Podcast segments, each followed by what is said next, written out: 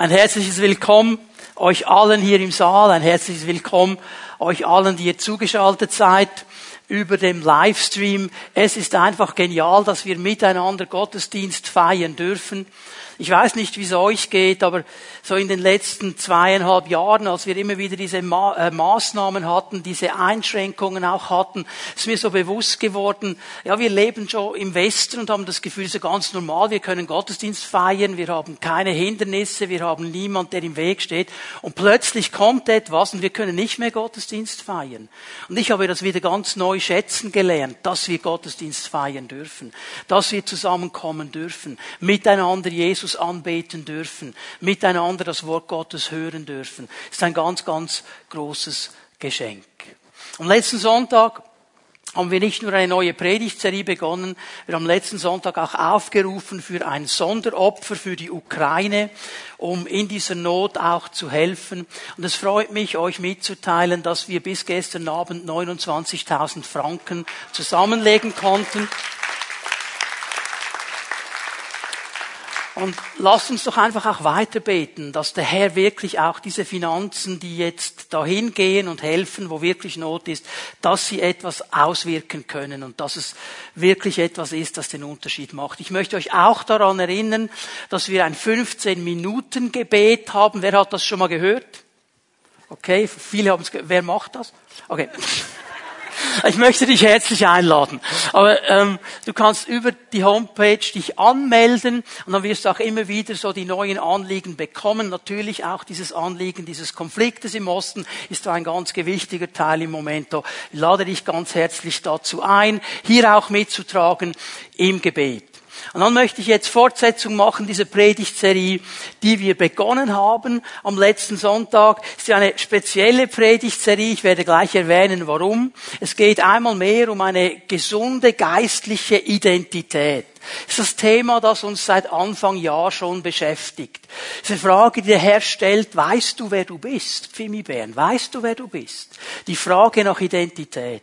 Und wenn ich hier sage, eine gesunde geistliche Identität, Lass mich das kurz ein bisschen noch ausführen, was ich damit meine. Eine gesunde Identität heißt, ich weiß, wer ich bin. Ich rede jetzt nicht davon, dass ich weiß, wie ich heiße. Also ich hoffe, wir alle wissen, wie wir heißen und wo wir wohnen, sonst haben wir dann ein gröberes Problem. Wer bin ich wirklich?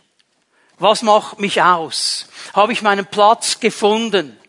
Weiß ich, wo mein Platz ist? Weiß ich, wer ich bin? Habe ich eine gesunde Einschätzung auch dieser Dinge? Denn wenn ich weiß, wer ich bin, weiß ich auch, wer ich nicht bin. Und dann versuche ich nicht jemand zu sein, der ich nicht bin. Weil in diesem Moment ist es nicht mehr gesund. Und dann spiele ich irgendetwas. Es geht um diese Selbsteinschätzung, auch um dieses Verstehen.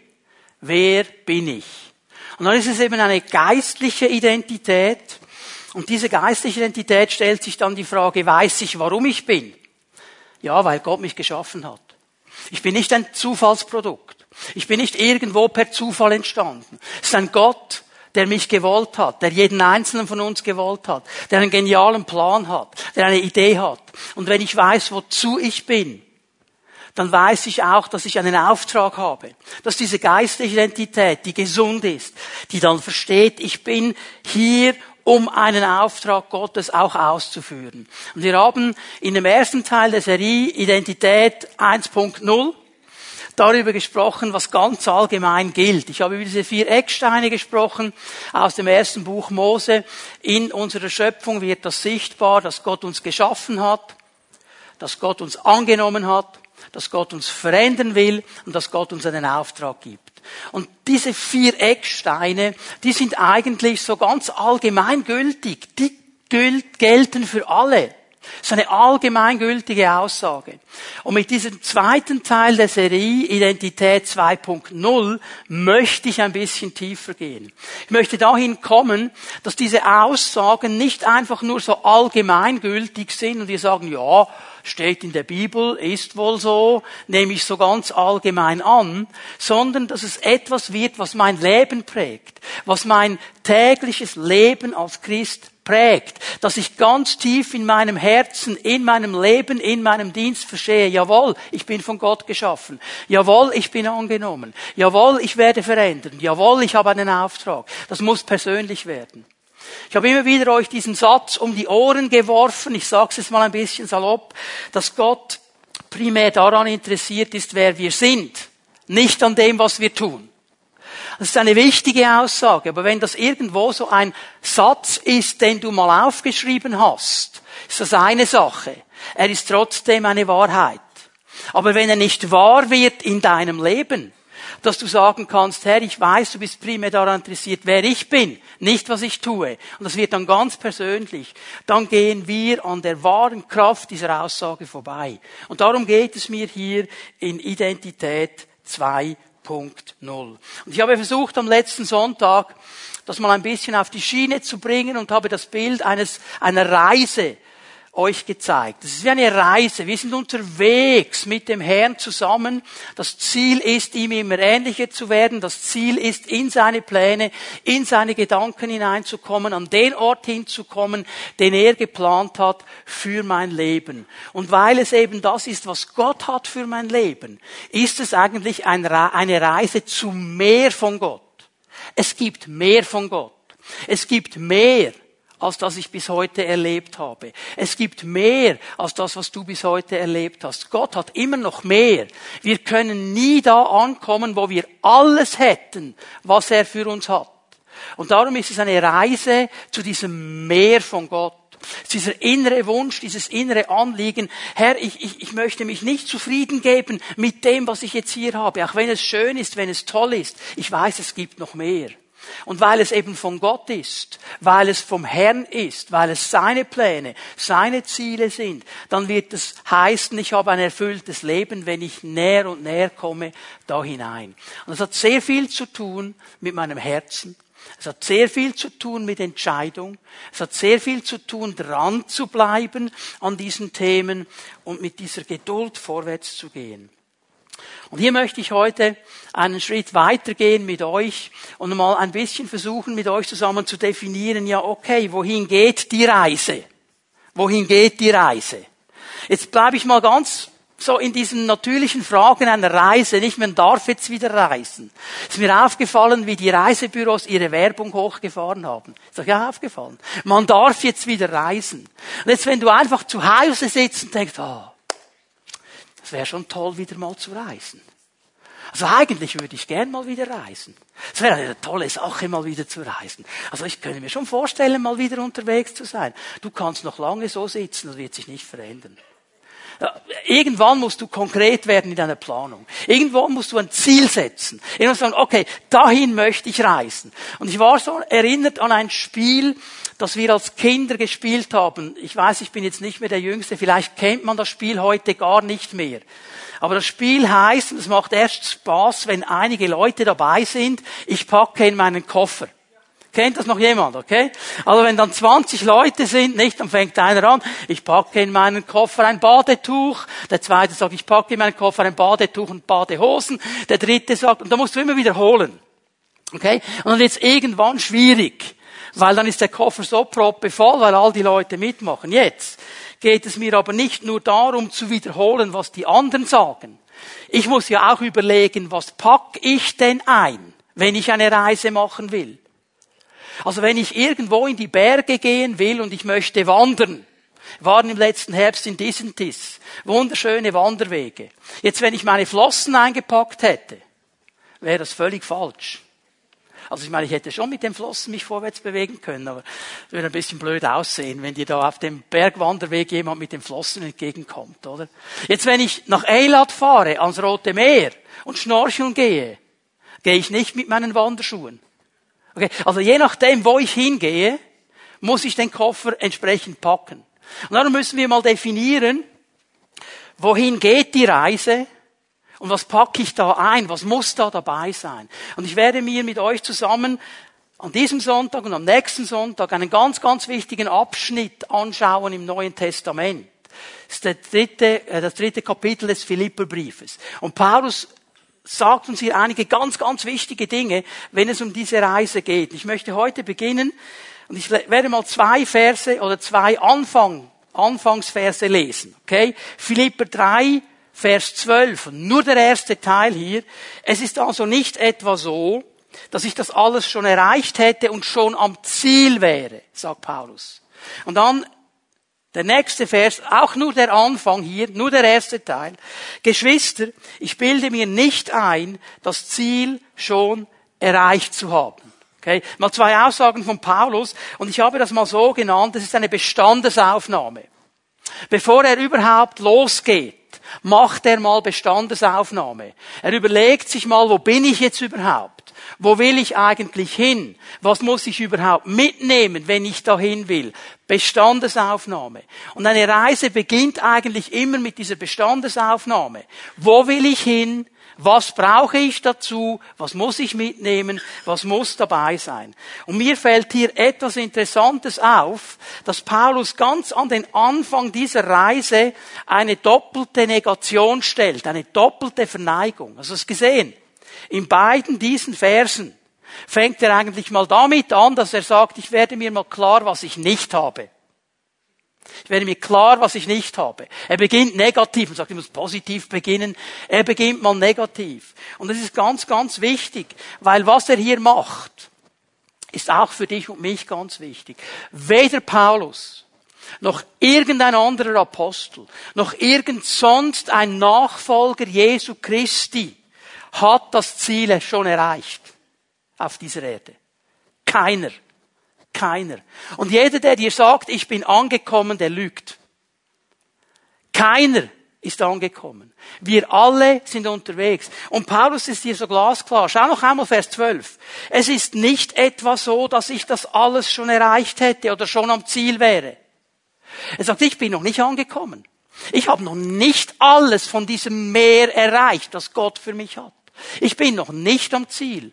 Ich habe noch nicht all diese Dinge, von denen ich weiß, dass sie richtig sind und dass sie wichtig sind und dass sie Teil meines Lebens sein sollten, erreicht. Ich bin hier immer noch unterwegs. Und er sagt das nicht am Anfang seines Lebens als Christ. Er sagt das schon zu einem ganz späten Zeitpunkt. Er hat zu diesem Zeitpunkt schon einige Gemeinden gegründet und mehr gerissen als wir alle zusammen im geistlichen Dienst. Jetzt bin ich angekommen. Bestandesaufnahme, ich bin immer noch unterwegs. Mit anderen Worten, wir werden immer unterwegs sein. Du wirst nie ankommen. Mit dem Herrn unterwegs zu sein, Nachfolge, geht solange wir auf dieser Erde sind. Ich bin nicht angekommen. Und das Zweite, was er sagt, Vers 13 noch einmal der Anfang. Geschwister, ich bilde mir nicht ein, das Ziel schon erreicht zu haben. Interessante Variation. Wenn er sagt, ich bilde mir das nicht ein, sagt er mit anderen Worten, es gibt Leute, die bilden sich das ein. Es gibt Leute, die verkaufen dir das. Sie sagen dir, ich bin an einem Ort. Das ist so hoch abgehoben. Ich habe so viel schon verstanden von Gott. Ich bin schon angekommen, das wollen sie dir eigentlich sagen. Und Paulus sagt, das stimmt nicht. Ich bilde mir das gar nicht ein. Keiner ist am Ziel angekommen. Warum sagt er das? Warum sagt er? Das ist ein Grund, dass er diese Dinge sagt diese Bestandesaufnahme macht. Und das heißt mal ganz einfach, ich werde ganz ehrlich und ich werde ganz transparent vor Gott, vor mir selber und vor den Menschen. Ich bin echt. Ich habe meine Identität verstanden. Das bin ich. In der Computersprache sagt man, what you see is what you get. Was du siehst, wirst du bekommen. Das druckst du auch dann aus. Okay? Und das ist eine echte, gesunde geistliche Identität. Was du siehst, wirst du haben. Ich werde nicht spielen. Das ist echt. Ich bin ganz ehrlich und transparent. Er sagt nicht, ich bin an einem besseren Ort als du. Ich habe das schon erreicht. Er sagt, das ist die Situation. Und gegen was geht er hier vor? Er geht gegen etwas vor, das sich schon damals und in der Zeit, seit es Gemeinde gibt, immer mehr eingeschlichen hat in die Gemeinde. Bis in die heutige Zeit.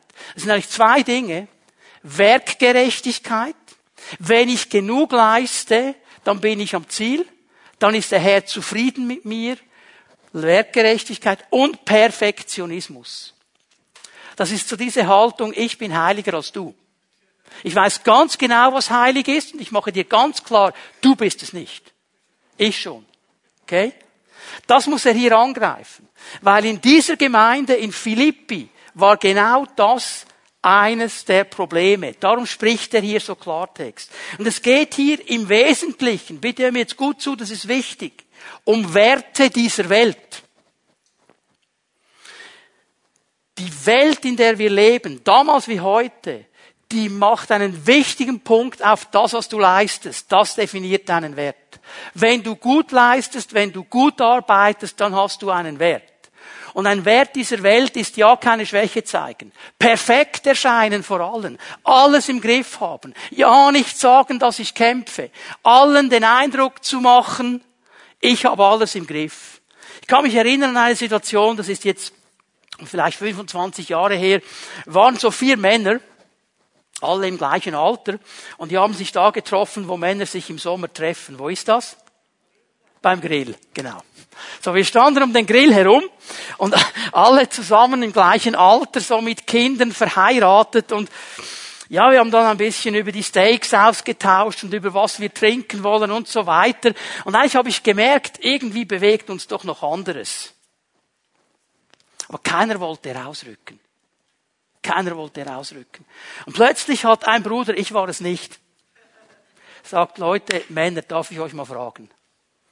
Ich habe dieses Problem in meiner Ehe. Darf ich euch mal fragen, kennt ihr das, geht das? Und ich habe gedacht, was? Ich bin nicht der Einzige, der das hat. Und plötzlich kam es zu einem Austausch. Warum? Einer ist ehrlich geworden. Einer ist transparent geworden.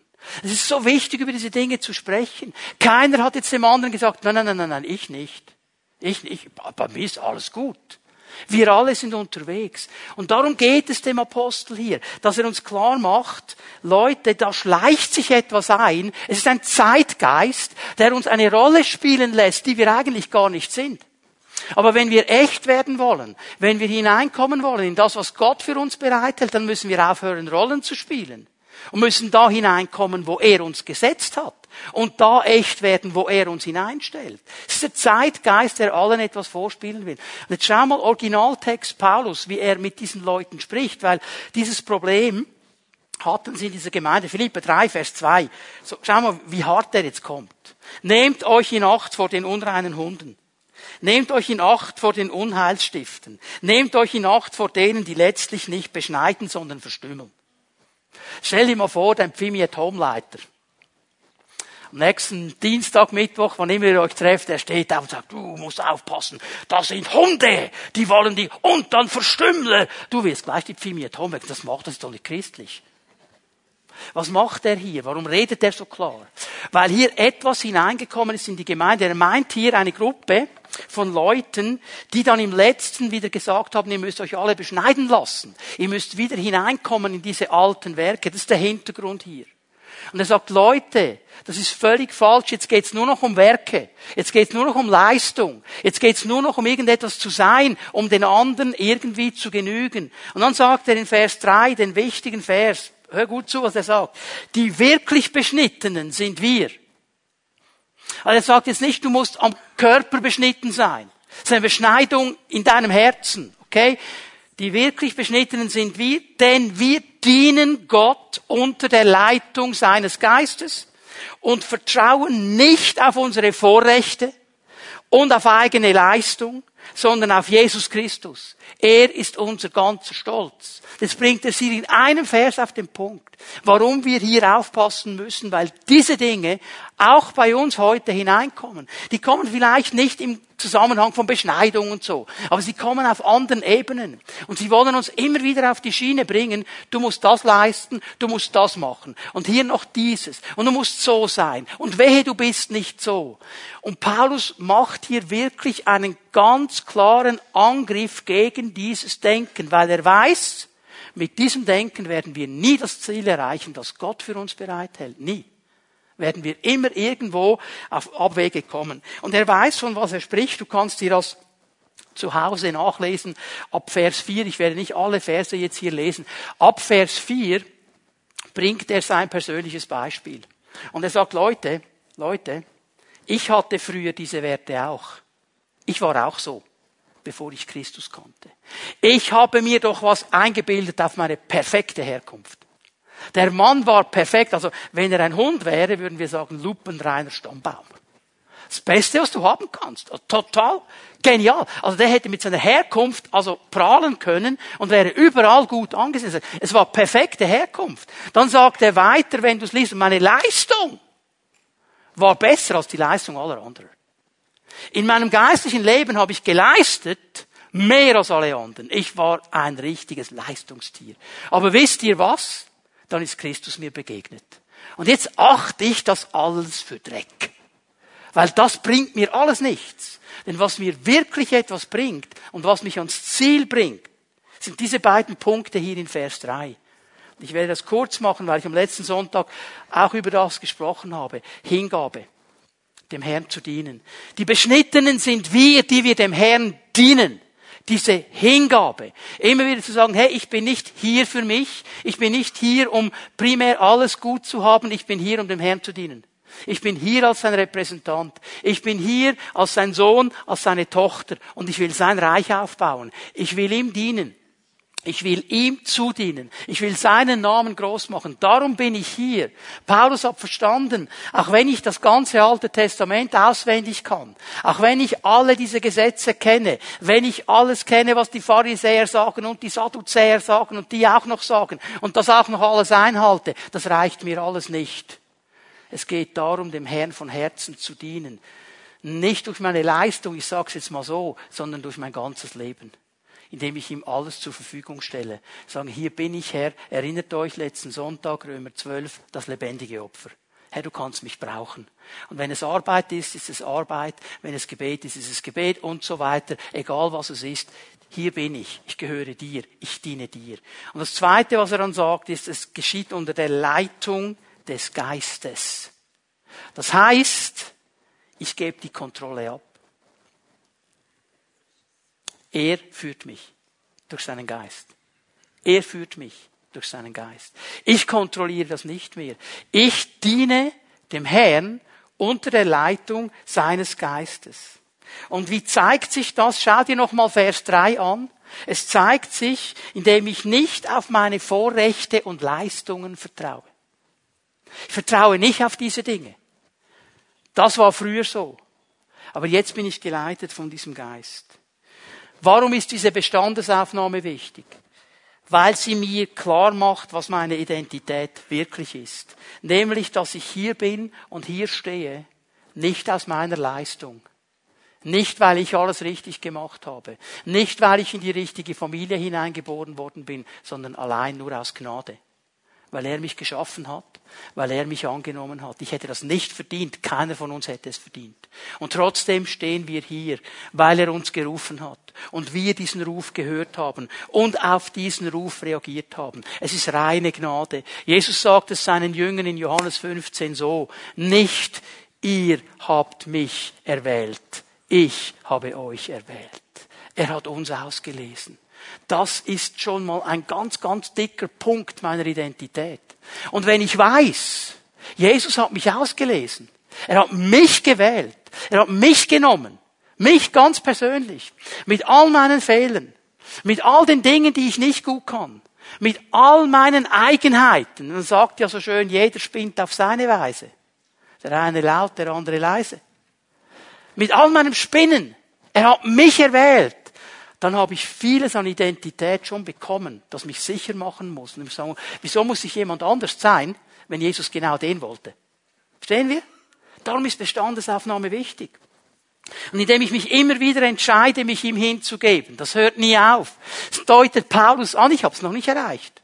Es braucht immer wieder diesen Moment, wo ich sage, Herr, hier bin ich. Ich bin lebendiges Opfer. Komm, ich will mit dir dranbleiben. Es gibt Situationen, die uns vielleicht dahin bringen, einen Schritt zurück zu machen, nicht mehr so konkret zu bleiben. Paulus sagt, dranbleiben, dranbleiben. Und wenn ich da dranbleibe, unter der Leitung seines Geistes diese Werte lebe, die er mir sagt, dann habe ich schon etwas ganz Wichtiges gemacht für meine Reise.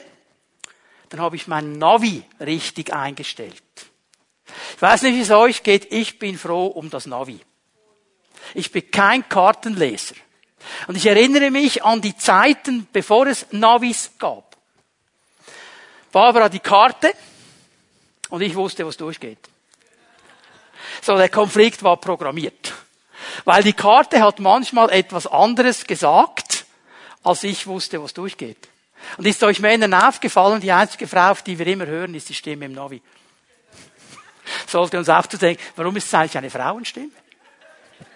So, ich überlasse euch mal diesen Gedanken. Aber ich muss mein Navi einstellen. Und wenn ich jetzt Bestandesaufnahme gemacht habe, sage ich, okay, äh, hier bin ich, das macht mich aus, da will ich hin. Ich habe meinen Koffer gepackt, ich habe die richtigen Dinge drin, jetzt setze ich mich ins Auto, jetzt gebe ich im Navi den Weg ein. Okay, wo will ich hin? Das ist meine Navigation. Weil ich gehe ja vielleicht an einen Ort, wo ich noch nie war. Und diese Navigation, die hilft mir jetzt, auf dem Weg zum Ziel zu bleiben. Ich möchte ja ankommen.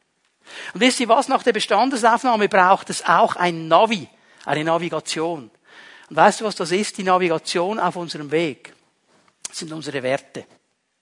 Unsere Werte. Ich werde sie gleich noch genauer erklären. Die Werte, die mich ausmachen, sind meine Navigation. Ich bin unterwegs mit dem Herrn. Das Ziel ist mehr von dir. Das Ziel ist dahin zu kommen, wo du mich haben willst. Das Ziel ist immer mehr in das hineinzukommen, was du für mich vorbereitet hast. Und auf diesem Weg, ich weiß noch nicht, wo es genau durchgeht, ich kenne den Weg nicht, ich war noch nie da, habe ich das Navi eingestellt und das Navi sind eigentlich meine Werte, die mich prägen. Und jetzt fällt mir etwas auf. Die Welt, in der wir leben, bietet mir Werte an. Tagtäglich. Sie bietet mir Werte an. Sie sagt mir, das ist wichtig, das ist gut, das ist ein Wert, so musst du sein, auf das musst du achten. Nur ist mir aufgefallen, dass wenn ich das vergleiche mit den Werten des Reiches Gottes, dass das auseinandergeht. Ich sag's mal so, die Welt bietet mir falsche Werte an. Sie bietet mir nur natürliche Werte an. Die geistliche Dimension, die Dimension Gottes ist da gar nicht eingeschlossen. Und wenn ich von Welt spreche, dass wir wissen, von was wir reden, wenn die Bibel im Neuen Testament von der Welt spricht, dann meint sie nicht den Planeten, auf dem wir leben, das wäre dann die Erde, okay? Auch nicht die Menschen, denen wir begegnen, sondern ein geistliches System. Kannst du das so aufschreiben? Die Welt ist eigentlich ein geistliches System. Hier ist wie ein System im Hintergrund. Es ist wie der Computer. Wir schreiben da einfach und ich bin einfach ein User. Ich sage den Leuten immer, hey, mach mir die Maschine einfach so, dass ich sie brauchen kann. Es interessiert mich gar nicht, was hinten noch alles spielt. Ich weiß, da gibt es Programme, die müssen hinten spielen und die machen dann, dass die Maschine funktioniert. Stell dir das mal so vor. Die Welt ist wie ein System wie so eine Software im Hintergrund, die geistlich prägen will. Aber, und hier kommt jetzt dieser Kampf, diese geistliche Kraft, diese unsichtbare Kraft, und darum hat die Bibel immer was auszusetzen an der Welt, ist gegen die Werte Gottes. Die Werte dieser Welt gehen in eine andere Richtung. Und meinst du, warum sagt die Bibel, halte dich fern von der Welt? Lass es nicht zu. Verändere dein Denken. Denk nicht so, wie die Welt denkt. Weil hier etwas falsch ist. Weil hinter dieser Welt steht der Widersacher Gottes. Ich werde es dann gleich noch genauer zeigen. Hier steht der Lügner, der durcheinander bringt. Das beginnt in den ersten Kapitel der Bibel. Haben wir gesehen miteinander im ersten Teil der Predigtserie. Als dieser Feind Gottes gekommen ist. Und was hat er gemacht? Er hat die Werte in Frage gestellt, die Gott dem Menschen gegeben hat. Und wollte das Navi anders einstellen. Gott hat mit seinen Werten den Menschen wegnavigiert von diesem Baum der Erkenntnis von Gut und Bös. Der Feind hat das Navi umgestellt und hat sie so navigiert, dass sie genommen haben. Okay? Das ist das Bild hier. Okay? Er hat die Werte verändert. Und er ist der Durcheinanderbringer, so nennt ihn die Bibel. Er ist der Lügner. Er ist der Widersacher. Das heißt, wenn er uns seine Werte offeriert, dann will er unsere Navigation durcheinander bringen. Er will gegen das stehen, was Gott möchte. Und er lügt. Er sagt nicht die Wahrheit. Er sagt dir, ich habe hier eine geniale Abkürzung. Wenn du die nimmst, total genial. Und wenn du sie nimmst, landest du im Sumpf. Okay? Das wäre der Gedanke hier. Und dieser Widersacher, der versucht das bei jedem Einzelnen von uns. Er versucht immer wieder dein Navi und mein Navi umzustellen. Meine Werte, deine Werte in Frage zu stellen. Warum weiß ich das? Weil er es auch versucht hat bei meinem Herrn. Er hat es sogar bei Jesus versucht. Und ich meine, hey, wenn, wenn jemand keine Probleme hatte mit seinen Werten, dann war es Jesus. Und trotzdem kommt der Feind. Und hier möchte ich euch mit hineinnehmen in diese Versuchungsgeschichte. Weil hier ging es nämlich darum, die Werte zu verstellen. Der Feind wollte die Werte von Jesus, seine Navigation umstellen, dass Jesus sein Ziel nicht erreicht. So, ihr habt das Bild vielleicht noch vor euch. Wir haben vor drei, zwei Wochen darüber gesprochen, die Taufe. Jesus ließ sich taufen am Jordan. Er hat den Willen des Vaters getan. Er hat sich hingegeben. Und dann wird er vom Geist in die Wüste geführt. Und in der Wüste hat er 40 Tage gefastet. Und nach 40 Tagen kommt der Versucher, der Widersacher, der Durcheinanderbringer, der Lügner auf Jesus zu. Und er konfrontiert ihn jetzt mit falschen Werten. Und diese drei Versuchungen, mit denen er Jesus konfrontiert, ich möchte es mal so sagen, es sind wie drei Grundwerte. Mit denen haben wir alle zu tun. Und wir werden selber mit ihnen konfrontiert. Und wir müssen selber unser Navi immer wieder sauber einstellen, dass wir hier nicht die falsche Abzweigung erwischen. Und diese Konfrontation, die war nicht zufällig. Also vergiss mal das Bild, dass der Widersacher irgendwo hinter einem Busch wartet, bis du vorbeigehst und dich dann von hinten anspringt. Und man schaut, was er rausholen kann. Er ist ein Stratege. Er ist seit tausenden von Jahren unterwegs. Und er hat den Menschen studiert. Und er hat viel gelernt über den Menschen. Und er weiß genau, wo er ansetzen musste. Weil die Bibel sagt interessanterweise, nach 40 Tagen Fasten hatte Jesus Hunger. Und jetzt kommt der Widersacher. Er kam nicht drei Tage vorher, als Jesus keinen Hunger hatte. Er kam jetzt. Und er konfrontiert ihn mit einer ersten Versuchung, mit einem ersten Wert, den er ändern möchte. Ich nenne das mal so, den ersten Wert, den der Feind Jesus anbietet, ist der Wert Sicherheit und Zufriedenheit in materiellen Dingen. Ich werde es gleich erklären, was ich meine. Matthäus 4, Vers 3. Da trat der Versucher an ihn heran, an Jesus, und sagte, wenn du Gottes Sohn bist, dann befiehl, dass diese Steine hier zu Brot werden. Jesus hatte Hunger. Er hatte Hunger. Und er sagt jetzt, der Feind sagt, hey, Junge, wenn du wirklich der bist, was du sagst, dass du bist, wenn du wirklich Gottes Sohn bist, dann wäre es für dich ja eine kleine Sache, diesen Steinen jetzt hier zu befehlen, dass sie Brot werden. Könntest du deinen Hunger doch stillen? Du hast doch ein Bedürfnis. Jesus, du hast doch ein Bedürfnis. Und dieses Bedürfnis muss doch jetzt gestellt werden. Das ist jetzt das absolut Wichtigste. Du brauchst doch jetzt diese Sicherheit, dass du dein Bedürfnis stillen kannst. Und dass du das dann bekommst. Und dann ist alles wieder gut. Das ist der Hintergrund dieser ganzen Sache. Er findet keine neuen Ideen, er findet keine neuen Werte. Er weiß, dass wir immer wieder auf diese alten Lügen hineinfallen. Was hat er hier gesagt? Hilf dir doch selber, Jesus. Mach doch etwas. Selbst ist der Mann. Selbst ist der Frau. Die Frau. Do it yourself. Du kannst doch etwas tun. Mach etwas. Oder dieser blöde Spruch, der übrigens nicht in der Bibel steht. Hilf dir selbst, dann hilft dir Gott. Das ist der Gedanke hier. Mach etwas. Jesus, dir fehlt doch etwas. Mach etwas. Und der, der Hintergrund ist folgender. Jesus, jetzt hast du Hunger. All deine Probleme wären gelöst, wenn du jetzt ein ofenfrisches Brot hättest. Du wärst der glücklichste Mensch der Welt. No more problems. Worry free philosophy würden Pumba und Timon sagen. Hakuna Matata. Alles gut, oder? Ah, kein Problem mehr. Aber das, das fehlt dir. Das fehlt dir. Und Leute, so geht es uns doch. Der Feind konkret immer wieder auf uns zukommt. Wenn du das hättest, wäre es gut. Das fehlt dir noch, um glücklich zu sein. Wenn du diese Arbeit hättest, wenn du diesen Job hättest, wenn du diese Freundin hättest, diesen Freund, wenn du hier wärst, wenn du dieses Haus hättest, wenn du das noch hättest und das und das und wenn du hierhin in die Ferien kannst. Immer wieder dieser Gedanke, mach was, tu was. Und weißt du was? Das ist die Grundlage von Beziehungskillern wie Streit, weil ich fange an zu kämpfen dafür, ich will das. Ich habe ein Recht darauf. Wenn mein Nachbar das hat, habe ich auch ein Recht darauf. Es ist Eifersucht, boah, der hat das. Der Kerl hat ein neues Auto.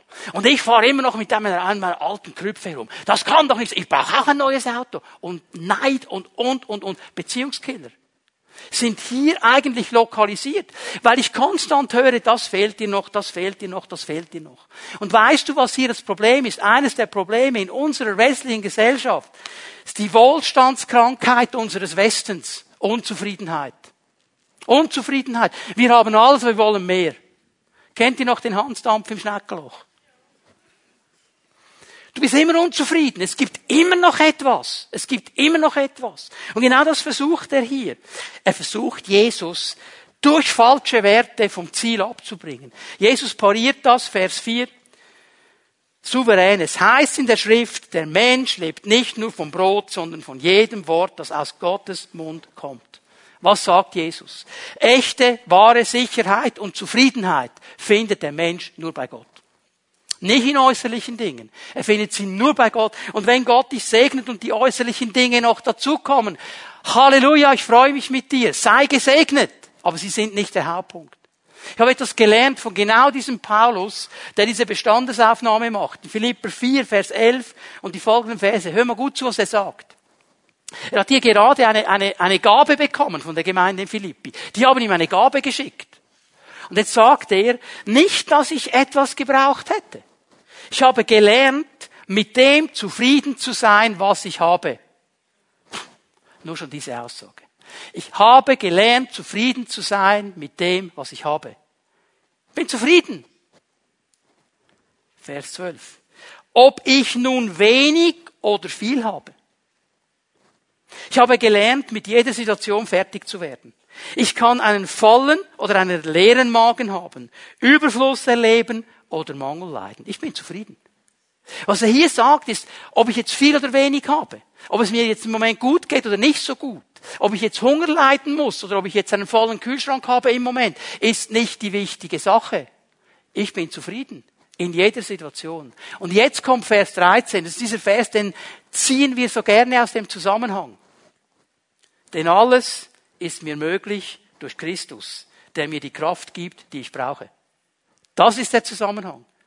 Er sagt, hey Leute, jetzt ist er wieder ganz ehrlich, ich bin jetzt nicht der perfekte Typ. Ich habe nicht einfach alles im Griff. Ich sage euch nicht, Paulus ist so demütig geworden und so ohne Ansprüche, dass ich mit viel und mit wenig kann. Er sagt, ich kann es nur wegen Christus.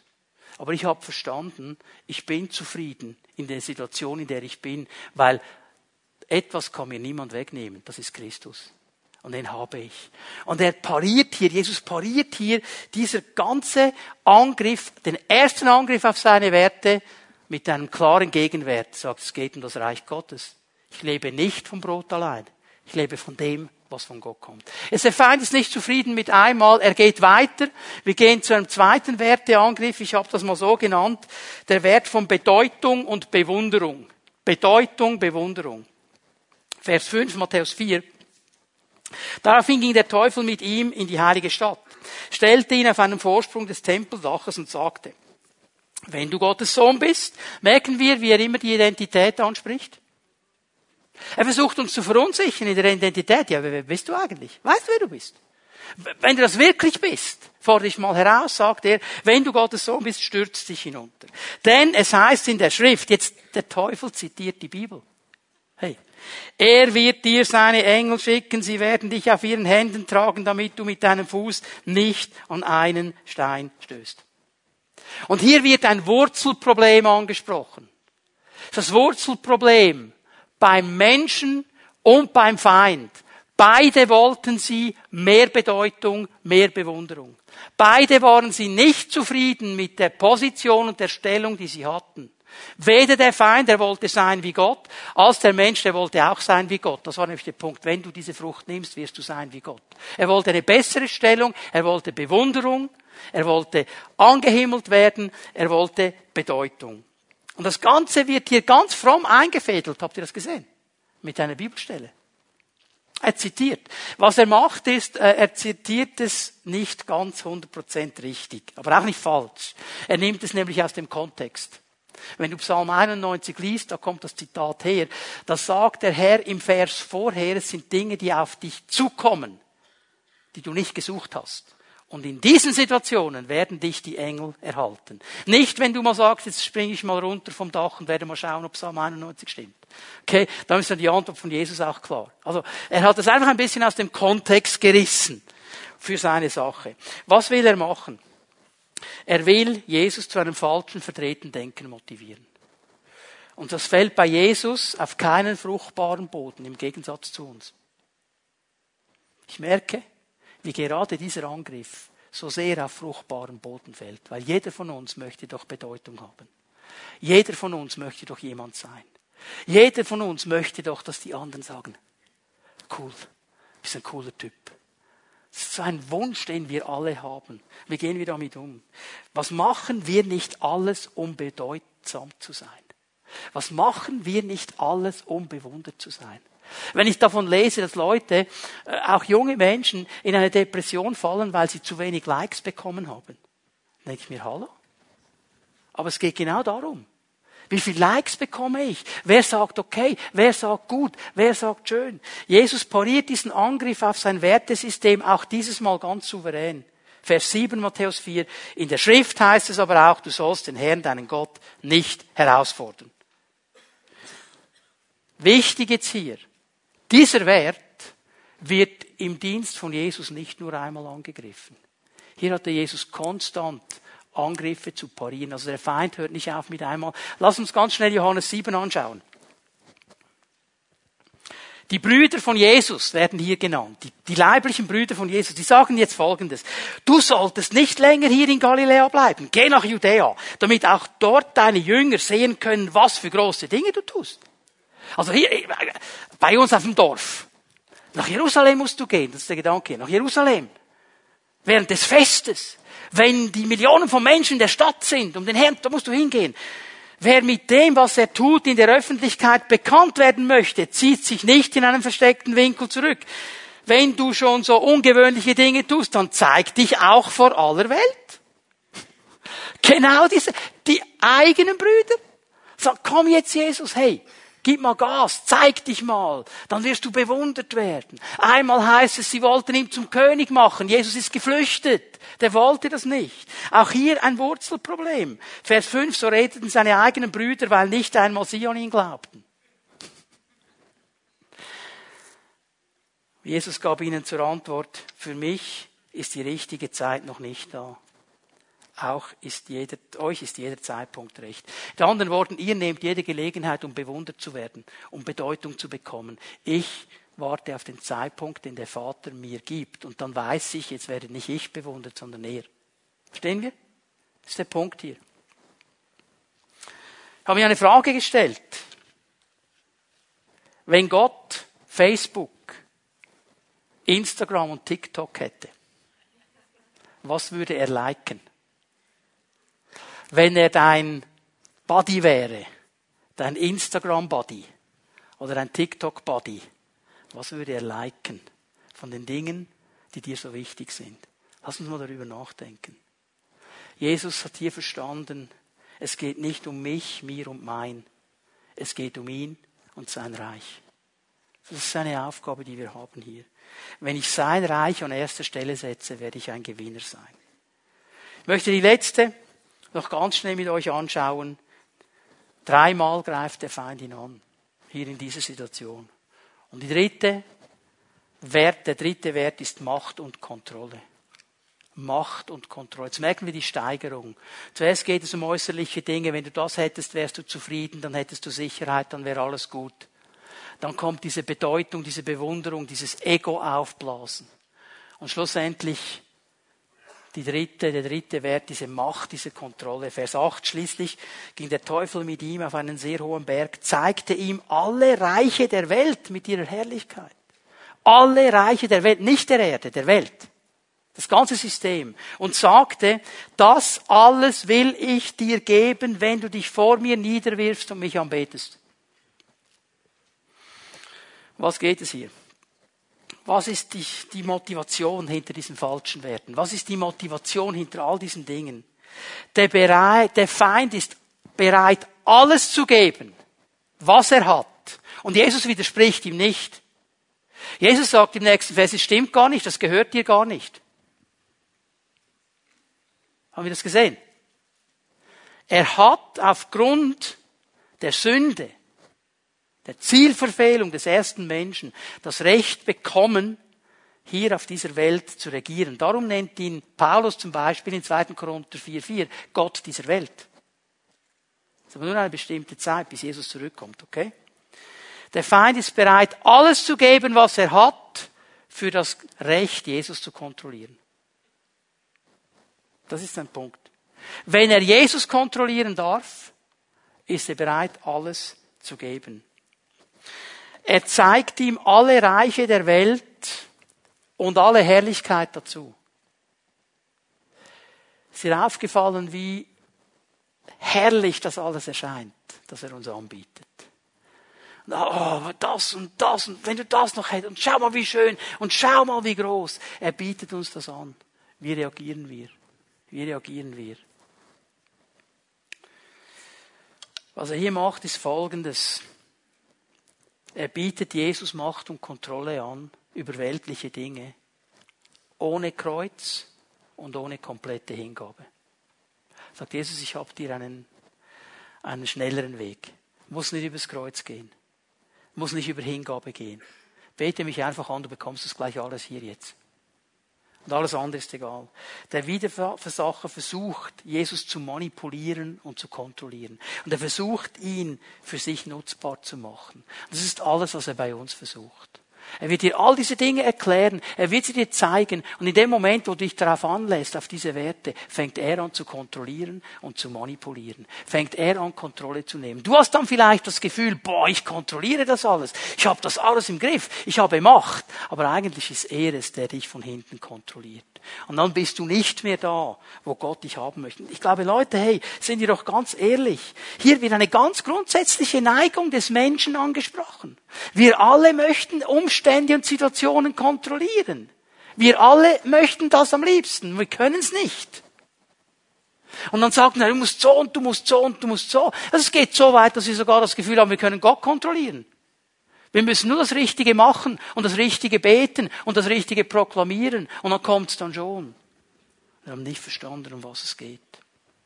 Es ist ein Wert, der uns angreift. Und zum dritten Mal reagiert Jesus souverän und hält fest am Ziel, das ihm durch die Werte Gottes angezeigt wird. Schau mal, was er sagt im Vers 10. Weg mit dir, Satan, denn es heißt in der Schrift, den Herrn, deinen Gott, sollst du anbeten, ihm allein sollst du dienen. Und Paulus, der dann einen Rückblick machen kann auf den ganzen Dienst von Jesus, er sagt in Philipper 2, Vers 9 folgendes. Deshalb hat Gott ihn auch so unvergleichlich hoch erhöht und hat ihm als Ehrentitel den Namen gegeben, der bedeutender ist als jeder andere Name. Weshalb? Weil Jesus bereit war, den Weg ans Kreuz zu gehen. Weil Jesus bereit war, den Weg Gottes zu gehen. Weil er bereit war zu widerstehen und nicht diese vordergründig schön erscheinenden Dinge jetzt anzunehmen, sondern dran zu bleiben an dem, was Gott für ihn hat. Und am Ende ist er der Sieger. Und am Ende ist er der, der eine hervorragende Position hat. Und am Ende ist er der, der da ist, wo Gott ihn haben will. Und ich möchte nur einfach darauf hinweisen, Leute, Jesus hatte immer wieder mit dem Angriff auf diesen Wert zu kämpfen. Immer wieder. Bis vors Kreuz. Erinnerst du dich an den Garten Gethsemane? Wo er gebetet hatte kurz vor dem Kreuz? Herr, wenn es einen Weg gibt, dass dieser Kelch an mir vorbeigeht, bitte, bitte mach's, Herr. Bitte mach's. Aber nicht mein Wille, dein Wille. Er hatte da noch zu kämpfen mit diesem Wert. Und er ist bis zum Schluss klar geblieben. Jesus hat den Weg zum Ziel nie aus den Augen verloren und auch das Ziel nie aus den Augen verloren. Ich glaube, wenn wir uns aufmachen wollen zu diesem Meer von Gott, dann müssen wir anfangen, unser Navi einzustellen. Dann müssen wir anfangen, unsere Werte richtig einzustellen. Dann müssen wir anfangen, uns auszurichten auf das, was Gott will. Und sagen, wir entscheiden uns für diese Werte von Gott. Ich möchte euch einladen, dass wir aufstehen miteinander. Ich werde am nächsten Sonntag hier eine Fortsetzung machen mit dieser Reise. Aber für heute Morgen möchte ich dich mitnehmen in diesen Gedanken hinein. Wie sieht es aus mit deinen und mit meinen Werten? Gibt es da diese Momente, wo du merkst, ich bin hier auf diesem Wert nicht so stark. Ich lasse mich immer wieder hineinnehmen in diese Herrlichkeit, die der Feind mir offerieren will. Ich lasse mich immer wieder hineinnehmen, unzufrieden zu sein, weil es jetzt nicht gleich so läuft, wie ich mir das wünsche. Aber ich wünsche mir so, von allen angenommen zu sein und bewundert zu sein, Bedeutung zu haben. Und ich würde so gerne kontrollieren. Und dann sind die Werte falsch eingestellt.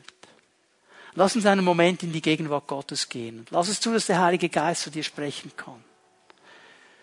Dass er dir Hinweise geben kann, dein Navi neu einzustellen heute Morgen. Lass uns einen Moment in die Gegenwart Gottes gehen.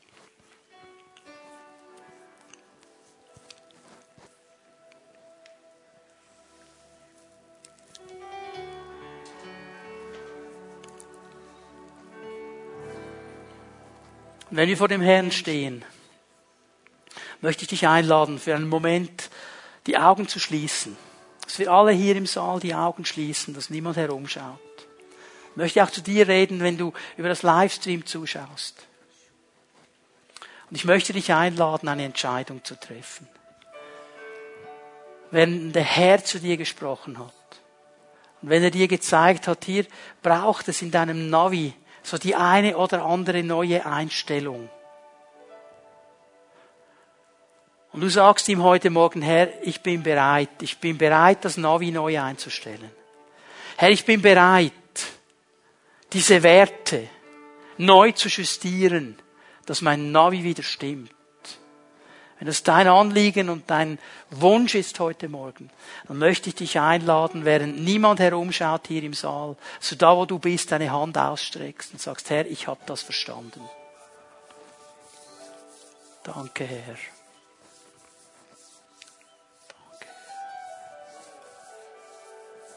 Ja, da sind viele Menschen, auch du zu Hause, streck einfach deine Hand aus. Da sind viele Menschen, viele Frauen und Männer, die sagen, mein Navi, es braucht eine neue Justierung. Und ich möchte Folgendes tun jetzt. Ich werde beten von hier vorne. Wir werden dann den Herrn noch einmal anbeten und ihm Ehre geben. Aber ich möchte von hier vorne beten. Lass deine Hand ausgestreckt. Wir schauen nicht herum. Lass sie ausgestreckt. Herr, du siehst diese Frauen und Männer, die sich ausstrecken zu dir. Du hast sie angesprochen. Und da gibt es Dinge, die eingestellt werden müssen. In ihrem Wertenavi. Herr, du weißt, was es ist. Und sie wissen, was es ist. Und Geist Gottes, ich möchte dich bitten, dass du jetzt in diesem Moment kommst und diesen Menschen begegnest.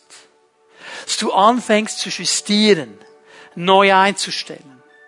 Und Herr, wie Paulus es gesagt hat in dieser Stelle aus dem Philipperbrief, ich kann alles durch Christus, der mir die Kraft gibt.